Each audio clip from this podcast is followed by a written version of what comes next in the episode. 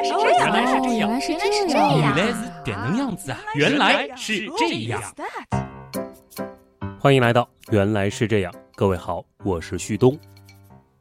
去年呢，曾经和大家讲过鸟从哪里来的故事，其中的一条隐含线索啊，就是生物征服蓝天的壮举。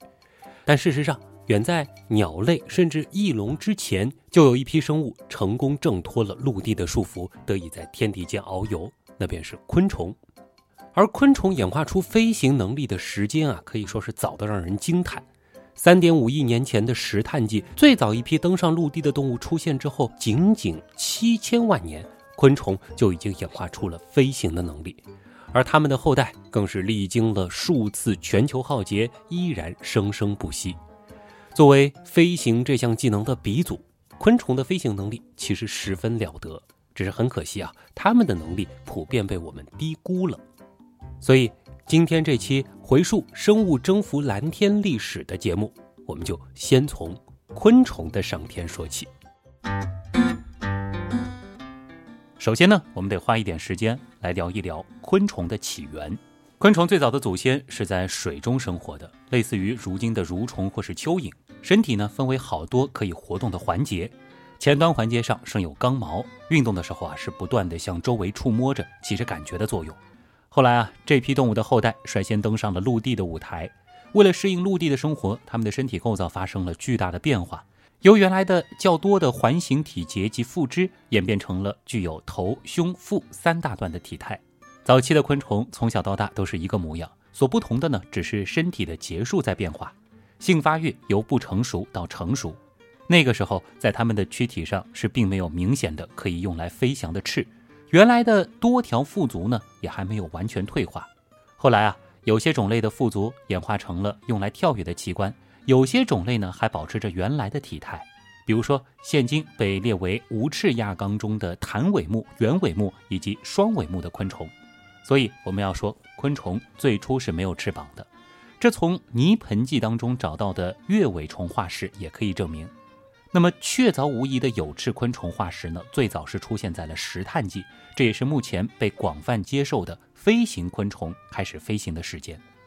可惜的是啊，由于没有找到无翅昆虫和有翅昆虫之间的过渡类型，我们甚至还无法回答一些最基本的问题，比如说到底是什么样的结构最终演化成了翅？这个结构在飞行之前起的是什么样的功能？还有就是昆虫的飞行能力到底出现了几次？目前认为啊，有翅昆虫呢可以分为骨翅下纲和新翅下纲，两者的翅膀结构其实有着很大的区别。所以呢，有一些观点认为，骨翅类和新翅类的昆虫，它们的飞行能力是分别独立演化出来的。后来的脊椎动物为了飞行都付出了沉重的代价，至少有一对前肢被占用或改造，比如说鸟，又比如说翼龙或是蝙蝠。但是昆虫的翅膀。却完完全全是从无到有的。为什么那么说呢？因为在无翅昆虫身上，其实找不到对应翅的结构。那昆虫的翅膀到底是从何而来的呢？人们曾经认为翅起源于昆虫胸部的附肢，然而它们的结构相差太大。基因研究呢也证明两者并不同源。那关于昆虫翅膀起源的其他观点还包括胸部背板起源说、胸部侧叶起源说以及气管鳃起源说等等的假说。目前认为相对比较靠谱的呢是最后一个气管鳃起源说。昆虫的翅并非是像机翼那样是固定的平板，而是通过关节和身体连接，在肌肉的控制下可以做出复杂的展翅、扑翼、收叠动作。所以呢，很难用体表外骨骼啊，无论是背板还是侧叶的延伸变形来解释。而目前接受度比较高的理论则是，有翅昆虫的祖先是经历了某个水生阶段，在水中呼吸的气管鳃最终是演变成了翅。而现存最古老的有翅昆虫浮游目和蜻蜓目都有水生的翅虫，在它们身上呢，或许可以找到一些线索。某种程度上来说，昆虫并不是从陆地飞向了天空。而是从水中直接飞向了天空。最早一批的飞行者，如今呢被认为是浮游的近亲，他们的后代如今依然是十分容易看见。如果说你在春天去溪水边漫步，就有可能看见它们成群结队的在水面乘风滑行。待到时机成熟，浮游们呢便集体的翩然而起，在空中交配，旋即又坠落回水面。浮游一生的大部分时间在溪水当中啃食水藻，到了暮春时节，它们便会在一个约定的时间集体羽化，长出翅膀，在空中交配，完成它们的重生大事儿。在这些水生昆虫的体表延伸出了一些丝状或者是片状的结构，具有很大的表面积，内部是充满着气管，可以吸收水中的溶解氧，排放二氧化碳。这种次生的鳃状器官呢，被称为气管鳃。气管鳃由肌肉控制，可以灵活的摆动，提高气体交换效率。许多石炭纪有翅昆虫的稚虫腹部啊，都发现了类似气管鳃的附属结构，似乎呢也印证了这个假说。对于浮游志虫的解剖，也可以发现，它们腹部的外鳃拥有一套完善的肌肉、神经、气管系统，可以在神经的控制下运动。但是呢，到目前为止，无论是现存种或是化石种，都还没有发现胸部生有气管鳃的水生昆虫。而这个理论呢，还必须回答其他的一些疑问：到底是什么推动了从气管鳃到翅的转变？在飞行真正出现之前，这个过渡状态的器官它又是做什么用的呢？当然，现在依然只能猜测，比如说滑翔，又或者是体温的调节。气管鳃起源说的核心是水生稚虫。它们呢，既不会从树冠上跳跃滑翔，也没有办法吸收或者是散发热量。气管鳃可能是负责划水游动，但考虑到昆虫的体型、水面张力的影响，以及水下推进和空气推进的巨大差异，所以很难想象它们像飞鱼那样跃出水面，最终获得飞行的能力。当然，还有一种有趣的可能：一些早期昆虫可能生活在水面上，把尚未成型的翅当作风帆，借助风力漂游。这种情况呢，在一种现代的石蝇身上也得到了印证。它们的翅很短，无法飞行，但它们会根据风向和风力来调整翅的开合和角度，在水面上滑行，有点像帆船。不过，无论哪种假说最终被证实，毋庸置疑的是，在石炭纪，昆虫最终飞上了天空，地球迎来了第一批翱翔者。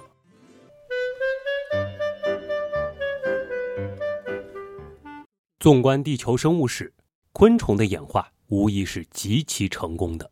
即使抛开它们极强的适应性和繁殖能力不谈，单看它们所表现出来的飞行技巧，那也绝对是如今生物界的翘楚。这一点啊，相信只要你观察过蜜蜂、注视过蜻蜓，或是追打过苍蝇，就一定深有体会。单就翅膀和身体的比例而言，在会飞的动物当中，昆虫的翅膀呢挺迷你的，但是它们却有着惊人的翅膀振动速度。这一点啊，远非翼龙、鸟类、蝙蝠之流所能比拟。它们的振翅频率高得惊人，蚊子、胡蜂、苍蝇那样烦人的嗡嗡声也是由此而来。在观察昆虫的飞行之后，科学家们发现，不同种类的昆虫振动翅膀的频率也各不相同，而且相差极大。比如说，双翅类、膜翅类和鞘翅类的昆虫，翅膀振动的频率极高。研究人员利用连续快速摄影机和高速电影拍摄机等仪器，把它们飞行时的动作拍摄下来。分析之后呢，是发现了许多意想不到的情况。蝗虫每秒钟能够振动翅膀十八次，这在昆虫当中绝对属于慢的，但这也要比鸟类拍动双翼的速度高得多。其他的昆虫，它们的振翅速度就更加了得了，比如雄蜂每秒能够振翅一百一十次。普通的苍蝇每秒可以达到一百八十次，蜜蜂更是达到了二百三十六次，金龟子每秒能够振动翅膀五百八十七次，还有一种非常小型的昆虫文瑞，它们振动翅膀的频率竟然是达到了每秒七百到一千次，这真的是一种不可思议的超高速度。在高速摄像机的镜头下，昆虫翅膀的运动还展现出了非常复杂的一面。这绝对不是简单的上下震动，而是充满了复杂的扭曲和旋转。从空气动力学的角度来说，这让翅膀周围的气流产生了复杂的涡流。昆虫在演化的过程中形成如此神奇的飞行能力，要归功于它们控制翅膀的特殊结构。像蝗虫或者是蜻蜓之类的昆虫，是利用翅膀根部肌肉的伸缩而使得翅膀振动，这样的振动方式频率较低。另外呢，像苍蝇、蚊子或是蜜蜂，则是利用其胸腔本身肌肉的弹性来振动翅膀，振动的频率呢也就高得多。顺便说一下，苍蝇和蚊子之类的昆虫本来呢都有两对翅膀，但是在演化的过程当中，它们只剩下前面一对翅膀起着飞行的作用，而后面一对翅膀则已经退化，变成了两根棍状的附加器官。可是奇怪的是，这两根不起眼的小棍儿却在这类昆虫的飞行当中起着极其重要的作用。这对小棍具有非常灵敏的感觉，它们能够使得昆虫在飞行的时候保持平衡。而如果把昆虫的这一对器官切去，那么昆虫也就再也无法飞行，往往还会迅速死亡。或许昆虫正是借助着对于流体力学的深刻理解，最终成为了地球的真正霸主。这样说也不是毫无依据的。要知道，已知的昆虫种类超过百万，根据估计呢，还有至少四百万种尚未命名。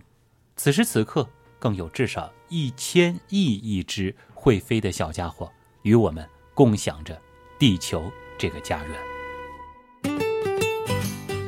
在昆虫征服天空亿万年之后，脊椎动物当中呢，分别又有三个支系也成功的飞上了蓝天。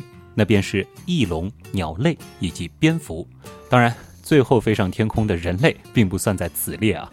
完全不同的生理构造与昆虫相较之下巨大无比的体型，脊椎动物这飞向蓝天之路到底是如何完成的？这其中呢，也有很多有意思的地方。而在这三条支系当中，作为唯一已经彻底灭绝的古老物种，翼龙呢，无疑又是最迷人，也是最充满着谜题的一条。作为会飞的爬行动物，翼龙呢的确有很多让人误解的地方。对于普通人而言，最大的误会或许就是会把它们当成是一种恐龙。但还是要强调一下，尽管与恐龙的生存时代相同，但翼龙并不是恐龙，是由于恐龙祖先关系较近的另外一只爬行动物演化而来。不过呢，很有意思的是，翼龙从兴起到灭亡的时间，到几乎是与恐龙帝国在陆地的存续时间相重合的。最早出现在距今大约二点三亿年前的晚三叠世，并和恐龙一起灭绝于距今六千五百万年前的晚白垩世。关于翼龙目的起源，这又是一个未解之谜了。因为迄今为止，我们并没有找到它们最直接祖先的化石证据。而生存于三叠纪晚期的一种爬行动物叫斯克列罗龙，则被认为可能是翼龙类祖先的近亲。不过呢，翼龙类的骨骼结构因为适应飞行有了大幅的改变和特化，和斯克列罗龙已经有了很大的区别。所以呢，斯克列罗龙并非是它们的直系祖先。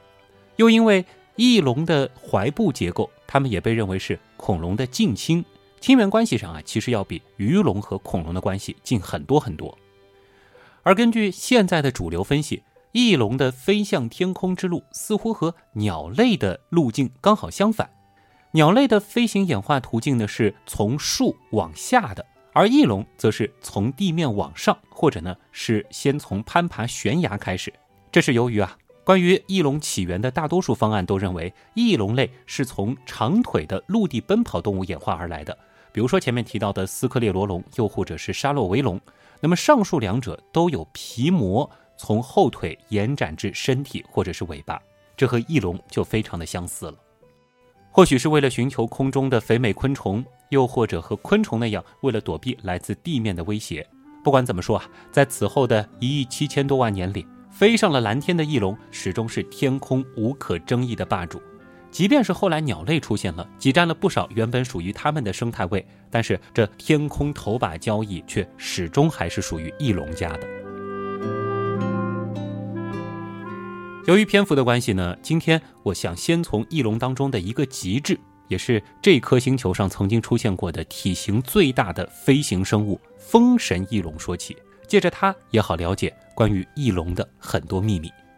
风神翼龙的名字呢，来源于中美洲文明普遍信奉的最高神祇羽蛇神啊，龙如其名，风神翼龙呢可以说是霸气非凡。想象一下啊，站在陆地上的时候。我们远远看过去，风神翼龙呢，很像是长颈鹿和鹳鸟的合体，有六七米高，光脖子呢就有两米多长，这和长颈鹿不相上下。还有巨大的头骨和又长又细、没有牙齿的大嘴巴。它们这长长的喙前端并不是尖锐的，而是有些钝的。更刺激的呢，则是它们展翅飞翔的时候，翼展大约有十一到十五米宽，其翅膀面积呢和小型飞机差不多大。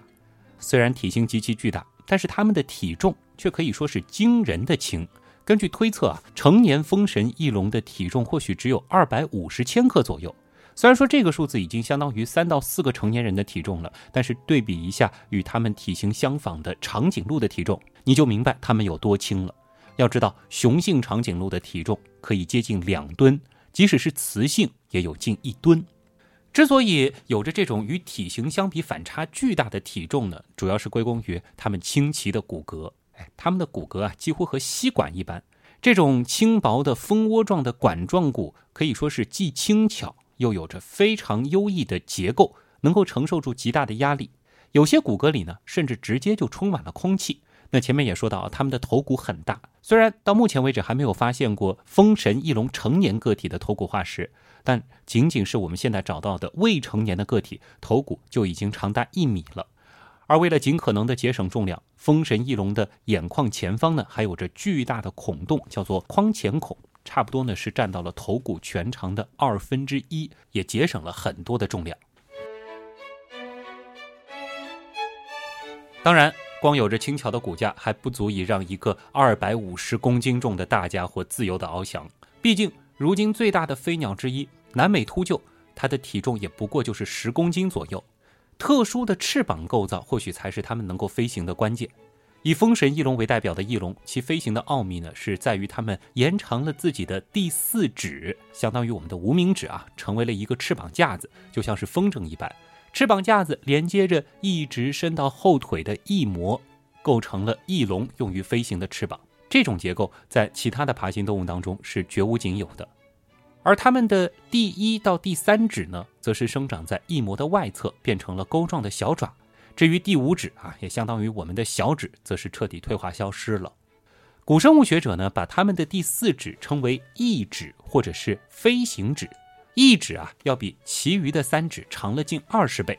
它由四节翼指骨构成，粗壮而坚固。而与翼指相连接的呢，则是它们最大的两片翼膜，那就是翼手膜。除此之外啊，在它们的身上还有几处翼膜。比如说，横跨肩部和腕部的前膜，以及连接着两个后腿的尾膜。不知道有没有人和我一样担心啊？那么大且薄的翼膜是否有足够的强度呢？虽然从化石的角度而言，翼膜这种组织要保存下来十分困难，但好在现在依然发现了一些标本。在这其中呢，古生物学者就发现了一些纤维状的物质从翼膜内侧剥落，这就说明翼龙的翼膜中充满了微小的肌肉纤维，纤维呈放射状。它们僵硬、坚固、薄，而且平整，并且由皮肤连接在一起，起着类似于伞骨的作用。或许正是这种超轻骨架和超薄翼膜的设计，才成就了地球史上的第一飞行巨兽。而有很多科学家认为啊，这种体型已经接近了飞行脊椎动物的极限了。顺便说一句，根据现有的观点，晚期翼龙的身上啊，可能是披着另外一种版本的羽毛，而且呢，它们或许也是恒温动物。当然，无论如何，要用轻巧来形容风神翼龙这种生物都是不太合适的。所以呢，新的问题又随之而来：能飞是一回事儿，擅长飞又是一回事儿了。它们的飞行能力到底如何呢？会不会由于体型的缘故，虽然能飞，但不能飞太久，以至于需要时不时回到地面休息或者补充体能呢？回答这个问题之前啊，我们先了解一个关于飞行的概念，叫做风力载荷。对于动物来说，就是翅膀面积和体重的比率。这个概念呢，在滑翔这件事儿上非常好用。由于升力和重力的共同作用，在展翅不动且无风的情况下，滑翔机、滑翔伞或者其他的飞行生物都是边前进边缓缓下降的。而目前设计的最为理想的滑翔机，差不多可以做到每下降一米的同时前进四米。但翼龙似乎可以做得更好。而翼展接近十五米的风神翼龙呢，更是把这一点做到了极致。大部分时候啊，它们并不需要扇动翅膀，巨大的翅膀所给予的升力，使得一阵清风便足以让它们飞得更高。而当遇到合适的上升气流，它们只需要稍稍扇动或者调整一下翅膀，就可以飞越近五百千米，这相当于从上海直接飞到韩国的济州岛。又由于它们或许过着在海边睡觉、海中捕食的生活，而近海的低空气流会受到海岸线的阻隔，通常比高空气流来得缓慢，所以呢，风神翼龙就可以在两层气流之间做着螺旋形的飘举和滑翔，几个小时甚至都不用扇一下翅膀。顺便说一下啊，不怎么扇翅膀还和它们的体型有关。对于翼龙这种魔翼飞行的动物来说，魔翼会让它们很快丧失掉太多的热量，而魔翼虽然强韧，但是真的受损了也是很难恢复的。因而呢，翼龙就会被自然选择的越来越大，来实现能量消耗与能量摄入之比的降低。这样子呢，也就逐渐失去了可以频繁扇动翅膀的能力，而只能最终滑翔和盘旋了。还有一个问题也需要我们认真讨论。我们说啊，滑翔伞也好，滑翔机也罢，哎，起飞的时候其实都是需要借助外力的。无论是高高的山坡，还是悬崖边，又或者借助螺旋桨起飞和爬升，那翼龙呢，总不见得张开翅膀傻乎乎的等风来，又或者慢悠悠的爬到高处再展翅一跃吧？其实呢，关于翼龙具体的起飞方式啊，倒也算是又一个未解之谜。毕竟没人见过，不是吗？所以说法也有很多啊。这里呢，也介绍一个我个人认为可能性比较大的版本。我们先来看看鸟类是如何起飞的。对于许多常见的鸟类来说，它们的后肢要比前肢更强壮。吃过鸡腿和鸡翅的朋友肯定明白这一点。其中一个原因呢，和这些鸟类的起飞动作有关。鸟类呢，往往会借用脚往下蹬的力量来取得些许的高度，同时鼓动翅膀完成起飞动作。而比如天鹅、鹈鹕、信天翁这些稍大一点的鸟，由于身体太重，起飞的时候呢，往往还要加上一段助跑。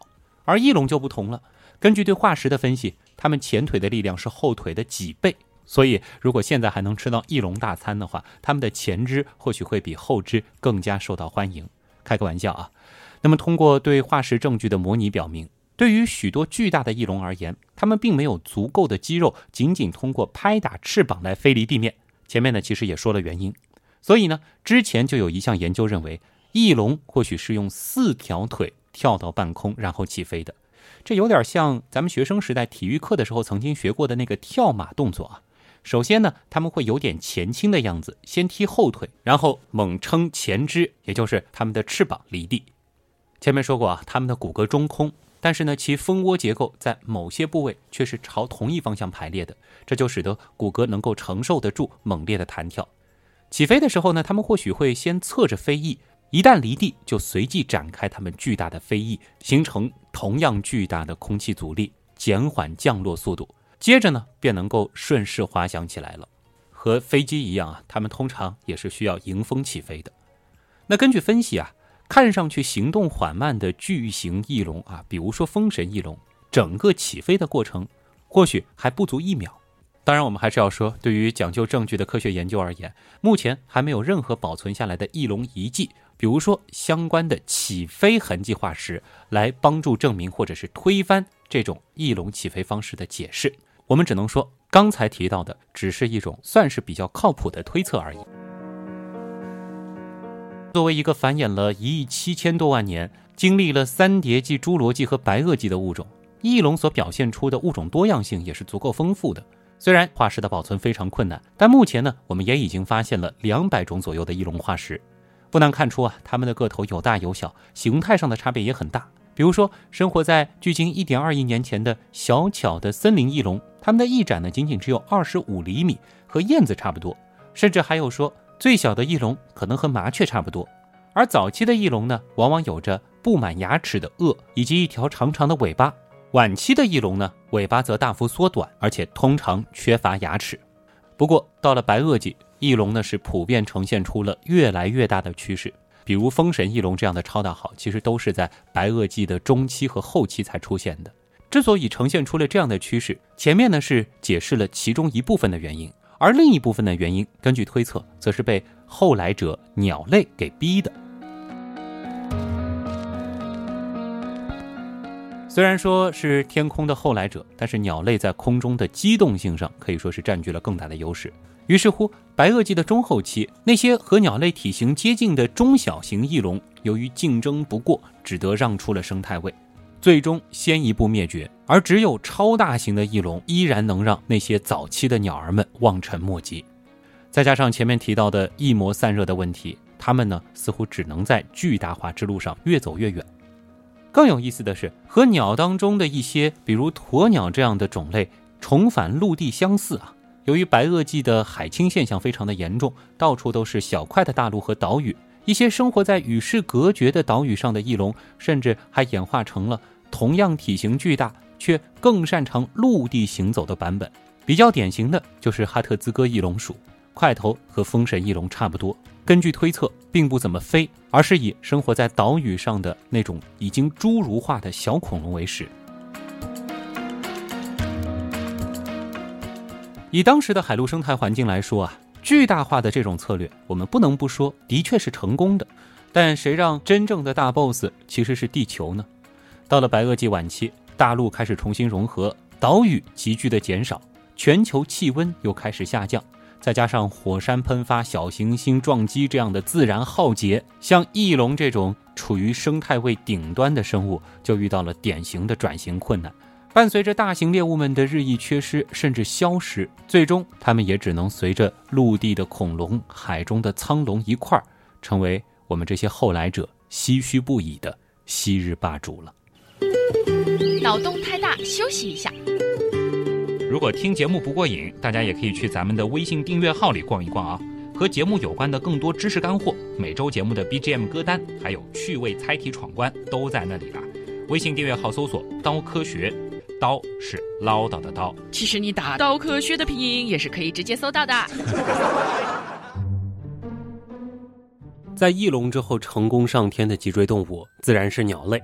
而由于曾经的节目当中已经详细讲过他们的上天之路，今天呢我们就不再赘述了。具体啊，我们可以回听《鸟从哪里来》那期节目。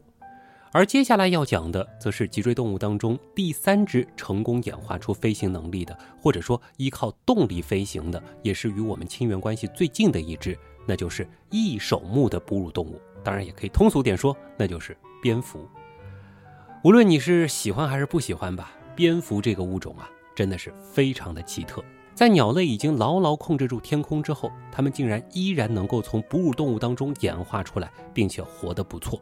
这背后呢，自然有它们的独门秘籍。之所以说蝙蝠活得不错，是有论据的。虽然在提到哺乳动物的时候，我相信绝大部分人肯定都不会首先想到它。再加上的确是有点特立独行的生活方式，以及普遍娇小的个头。人们总认为蝙蝠在哺乳动物当中是一个不怎么起眼的小分支，但是如果从动物学的角度来看，这种偏见就大错特错了。可以说啊，蝙蝠甚至是哺乳动物当中演化的最为成功的物种之一。蝙蝠所属的翼手目啊，当然这个目下面的物种我们都可以叫蝙蝠，都会飞。其实啊，是哺乳动物当中仅次于啮齿目动物的第二大类群。一手目之下共有两个亚目、十九个科、一百八十五个属、九百六十二种，而且依然不断的有新种被发现。要知道，现如今整个哺乳纲之下也不过就是五千六百多个种的动物而已。换句话说啊，这个地球上差不多每五个种的哺乳动物当中就有一种是蝙蝠。蝙蝠呢，更是世界上分布的最广的哺乳动物类群。除了南北极及大洋中过于偏远的荒岛之外，地球上的各种陆地生态环境，无论是高山、密林还是沙漠，都能够找到它们的身影。在翼手目之下呢，有两个亚目啊，非常好记，就是大蝙蝠亚目和小蝙蝠亚目。顾名思义，前者总体来说个头偏大，后者呢总体比较娇小。而大蝙蝠亚目的蝙蝠呢，我们通常叫做狐蝠啊，还有个别称叫做飞狐。事实上呢，这个亚目之下呢，也仅仅只有狐蝠科这一个科。这其中最大的一种体长可以超过四十厘米，翼展更是能够达到一点五米啊！光看样子的确是挺可怕的，也经常被一些媒体报道为是那种在东南亚密林当中发现的恐怖未知生物。但事实上，胡蝠吃的倒是非常的清淡，虽然体型很大，但却是以水果为食。至于小蝙蝠亚目，它们的多样性则就极其的惊人了，也就是我们通常所说的狭义的蝙蝠，它们普遍是以昆虫为食。所以呢，就有了食果蝠和食虫蝠这样的叫法。当然，还有一些蝙蝠口味比较另类，比如说会捕食鱼或者是青蛙，甚至是以其他的蝙蝠为食。还有极少极少数，则是以吸食动物的血液为生。知道了以上这些，你还会觉得蝙蝠不起眼吗？不过问题也就随之而来了。作为飞行界的后来者，作为哺乳动物的蝙蝠，它们又是如何在鸟类治下的天空中寻找到自己的一席之地呢？这其实倒是要归功于鸟类在生态位版图当中的一个弱势领域，那就是夜行性。我猜一定有人想说，胡说啊，不是有什么猫头鹰、夜鹰之类的吗？没错，这些鸟的确擅长夜行，但是相对而言，绝大多数的鸟却都不具备这样的能力。原因呢，主要则是和视网膜上的感光细胞分布有关。对于大部分的鸟类来说，它们眼中的用于在明亮环境下辨别色彩的视锥细胞是非常发达的，比我们发达的多，能够看见更多的色彩。但是，用于在暗夜环境当中感受弱光的肝状细胞却很少，一到晚上呢，基本就是睁眼瞎。至于原因呢，或许是他们觉得凭着他们在白天的身手，光明正大的吃饭就已经足够了，何必再需要额外的去适应夜晚呢？而这恰恰就给了。有暗夜飞行师之称的蝙蝠们绝好的发展空间。换句话说，某种程度上，鸟类统治的是白天的天空，而蝙蝠则是普遍掌管着夜晚的天空。两者算得上是井水不犯河水。至于为何蝙蝠可以抓住这样的机会，似乎呢又可以回到那些被恐龙压迫的、只能在角落里苟且偷生的我们的哺乳动物祖先那儿了。哎，要么活在地下，要么躲在树上，又或者在夜晚出没。而树栖生活加上夜行，似乎又是蝙蝠演化的关键因素。如今我们知道啊，蝙蝠的夜间飞行能力主要仰赖于它们了得的回声定位系统。哎，这里也顺便更正一个大家的误区啊。我记得很多的少儿科普文都会说，好像人类是受到了蝙蝠的启发，最终发明了雷达。但事实上呢，蝙蝠的这套基于声波的定位系统，对应的技术应该叫声呐，而雷达所借助的则是电磁波。当然，声呐同样也不是受到蝙蝠的启发。早在一九零六年，声呐呢就已经在英国海军当中广泛应用了。而在二十世纪二三十年代，雷达也已经基本成型，并且投入到了军事领域中去。至于对蝙蝠回声定位能力的研究发现，则是在一九四四年由动物学家格里芬通过实验确定的。所以说啊，这两项技术和蝙蝠都没啥关系。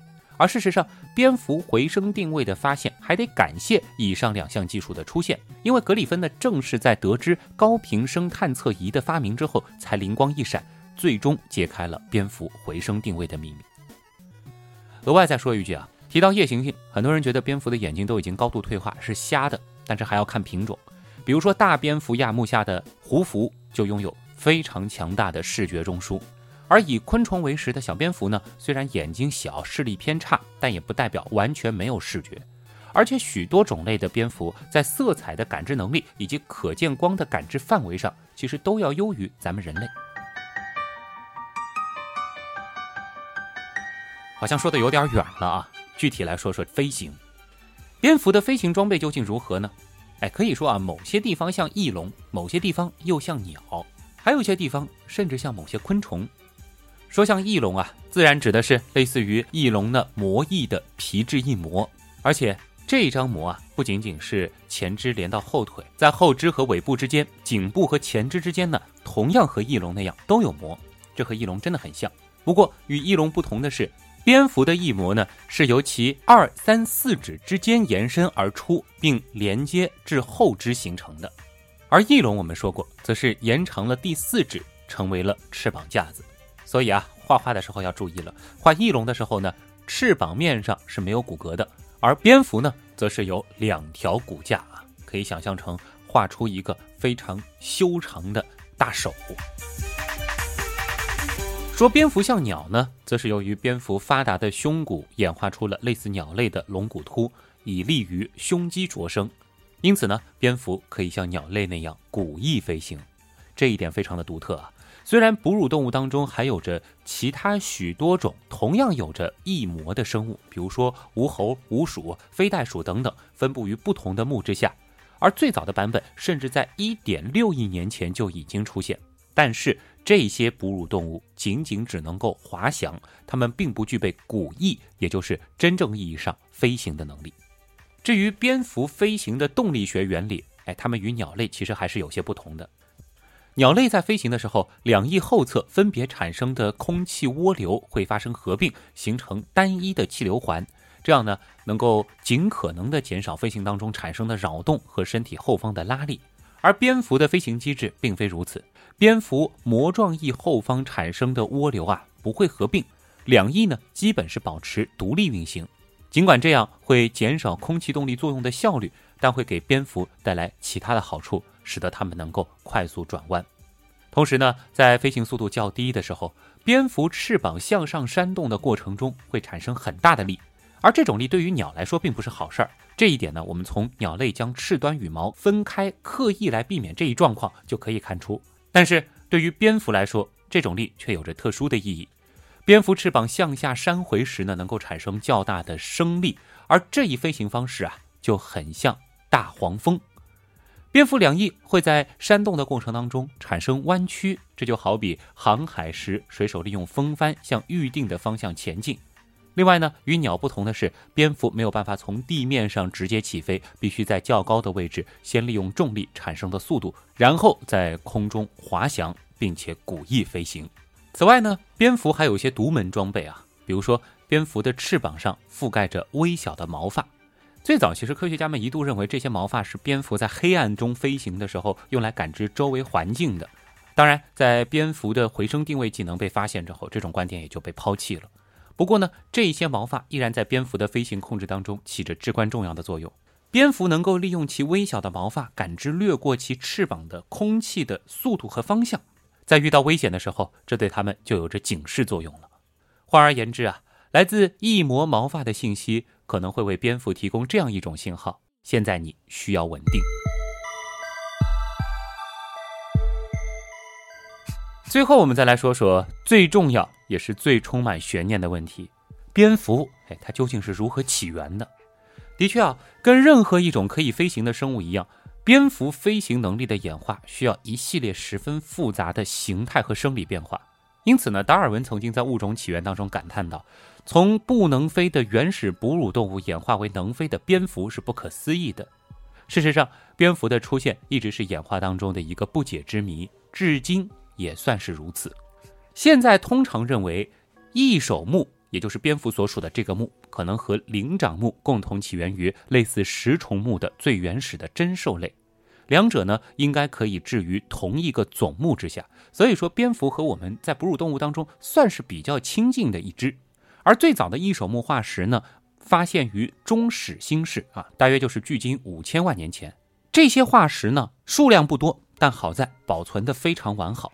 可令人感到不解的是啊，根据分析，此时的蝙蝠已经完全适应了飞行，并且同样具有回声定位功能的耳朵。换句话说，这一时期的古蝙蝠和我们现代的这些比较熟悉的类型差别已经不大了。更加让人困惑的是。到目前为止呢，我们又并没有发现介于蝙蝠和无飞翔能力的始祖动物之间的化石标本，所以有人说啊，蝙蝠就好像是突然以这种样貌出现在了五千万年前。针对这种情况，各种解释也很多。今天呢，也介绍一个我个人觉得比较有意思的版本啊。这一学说的突破点呢，是在于蝙蝠的前爪为何能变得如此之修长。研究者呢是比较了小鼠和蝙蝠前爪的胚胎发育情况。这两种动物的前爪呢，都发育于软骨细胞，这些细胞分化并成熟，最终形成骨区啊，我们叫做生长盘。但是蝙蝠的生长盘有个关键的区域，称为增生带，比小鼠当中的要长多了。它呢，能够使得蝙蝠的前爪长得更长。这点差异呢，则是由一个单一基因 BMP2 控制。BMP2 也是控制哺乳动物四肢生长的重要基因家族之一。科学家还进一步发现啊，在蝙蝠的增生区出现 BMP2 生成的蛋白，小鼠当中却没有。当把这些蛋白注入胚胎期小鼠的前爪，它们就会像蝙蝠的前爪一样长长。于是呢，科学家们就得出了这样一种猜测：蝙蝠似乎正是来源于某个基因的激活。这个小小的发育上的改变，让蝙蝠的祖先长出了长长的前爪。这似乎就可以解释为什么蝙蝠演化的如此之快了。由此呢，科学家们大概推测了一下蝙蝠的祖先学习飞行的历程。首先呢，这些蝙蝠的祖先们会像现在的鼯鼠一样爬到树的高处，然后一跃而下。它们伸展四肢，让皮膜像滑翔翼一样载着它们从一棵树滑翔到另一棵树，并且不断发生着适应性的变化，或者说悄悄积累着突变。终于有一天，它们的手指演化到了一个非常修长的地步，指尖的皮膜和身体皮膜连接在了一起，这就有了翅膀的样子。同时呢，因为树根可以自由活动的手指的存在，借助发达的肌肉群，它们对皮膜翅膀的驾驭能力呢，也达到了一个前所未有的高度。这些优势都让它们的飞行方式逐渐从滑行变成了古翼飞行。当它们沿着水平方向飞行时，翅膀向前下方挥动，产生了升力和推力。如果推力超过了阻力，升力又等于体重时，它们就能够保持飞行的速度，从而可以飞到更远的地方去了。当然，这期间的变化也不仅仅是在手指，还包括它们调动能量的系统，比如说线粒体等等，都累积了足够的适应性变化。听上去。这个解释似乎能说得通，不过这里我们还要说，关于蝙蝠飞行的原动力，或者是怎样的环境让他们做出了这样的选择，到底是被天敌赶到了天上，还是因为同行间的竞争太过激烈？科学家们其实都没有做出太多的揣测，毕竟那个年代实在是太过遥远，而且到现在为止，我们又没有足够的化石证据可以去研究啊。不管怎么说。在昆虫、翼龙、鸟类之后，作为哺乳动物的杰出代表，蝙蝠依然是顺利的上了天，或者说啊是征服了夜空。至于再后来的故事嘛，你我也都非常熟悉了。几百万年前，哺乳动物当中出现了一个叫做人的物种，他们呢其实也一直向往着上天。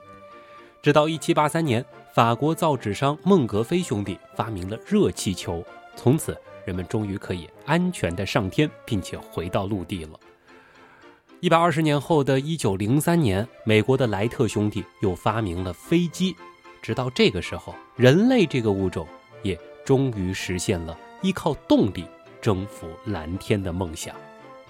原来是这样，就是这样。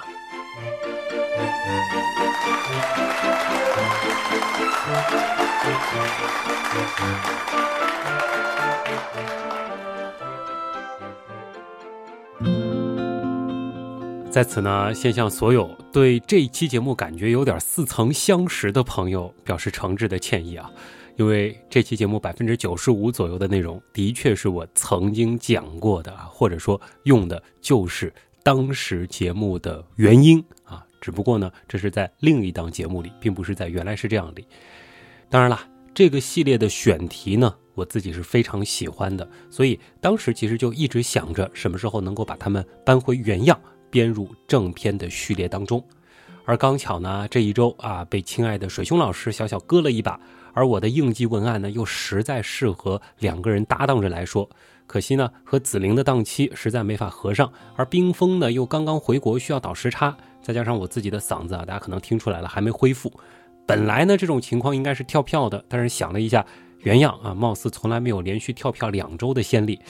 这该怎么办呢？啊，于是灵机一动，或者说无可奈何之下，就有了这期重置整合版的节目啊，把当时的三期节目精简啊，重新编排了一下，同时呢，又修正了其中涉及到的一些小 bug。当然了，虽然是冷饭拼盘，有点对不住已经听过的朋友，但是这期节目的内容，我相信对于第一次听的刀友来说，那应该还是挺原样的，对吧？而这个系列能够回归原样呢，也算是圆了我当年的一个小小的遗憾啊。毕竟生物史上飞上蓝天的这个征程啊，的确是波澜壮阔。至于下周嘛，肯定能恢复正常了。如果还遇到这周这样的搭档荒，那就算是我一个人录，也会保证奉上一期真正新鲜的原样的。好了，本周的节目就是这样，欢迎大家。关注我的微博旭东，或者在微信订阅号搜索“刀科学”，刀是唠叨的刀。当然，我们的官方 QQ 群“原样刀友会”也依然欢迎大家的加入。闲暇之余呢，朋友们也可以到原品店里去逛一逛，看一看我们的官方周边。原品店的入口呢，可以在“刀科学”订阅号当中点“周边”这个按钮。最后呢，感谢所有通过各种方式支持和帮助过我们的朋友，尤其是在原样又是跳票又是炒冷饭的这段特殊时期，呃，依然不离不弃的朋友们啊，真的是感谢大家的支持。原来是这样的发展，真的离不开你们。我是旭东，咱们下周再见。